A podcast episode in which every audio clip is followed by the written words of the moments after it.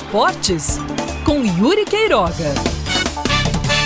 O que o Palmeiras não fez, o Santos fez. E fez com louvor. Uma vitória com sobras e autoridade sobre o Boca Juniors. Em que pese as limitações do time argentino, é o Boca Juniors. É um dos maiores campeões sul-americanos. Um time respeitado mundialmente, assim como o Santos, o River Plate e o Palmeiras são. E o Santos respeitou o seu adversário da forma mais adequada. Ganhando sem dar chances. Aniquilando o Boca no início do segundo tempo e deixando os reneses totalmente desnorteados. Quem perdeu a cabeça foi Frank Fabra, lateral colombiano do Boca, logo após o terceiro gol, dando um pisão em Marinho que um cartão vermelho ainda não era a punição suficientemente exemplar.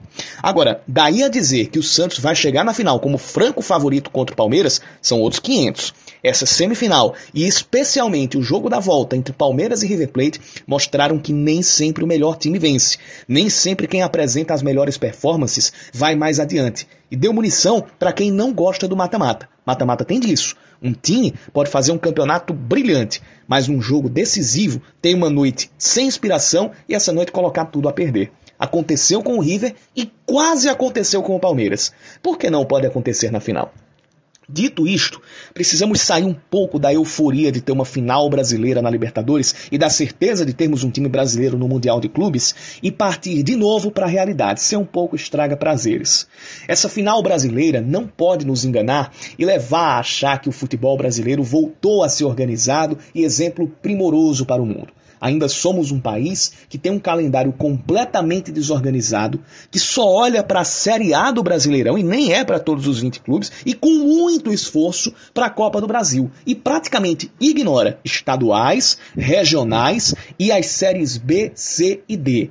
A Copa do Nordeste entra também como uma exceção, também com suas restrições nesses exemplos que eu citei.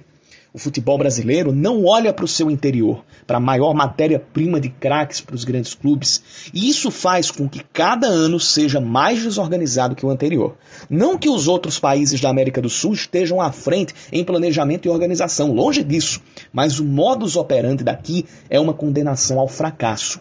O fato de Santos e Palmeiras terem chegado à final é um ponto fora da curva e é mais atinente ao trabalho individual de cada clube, não de uma organização coletiva a qual estamos longe de alcançar. E quando eu falo disso, não é querendo defender estaduais mais longos e um brasileirão mais curto, por exemplo. Apesar da minha predileção pela volta do turno único e do mata-mata no brasileirão, que poderia voltar a ter 24 equipes em cada uma das três divisões.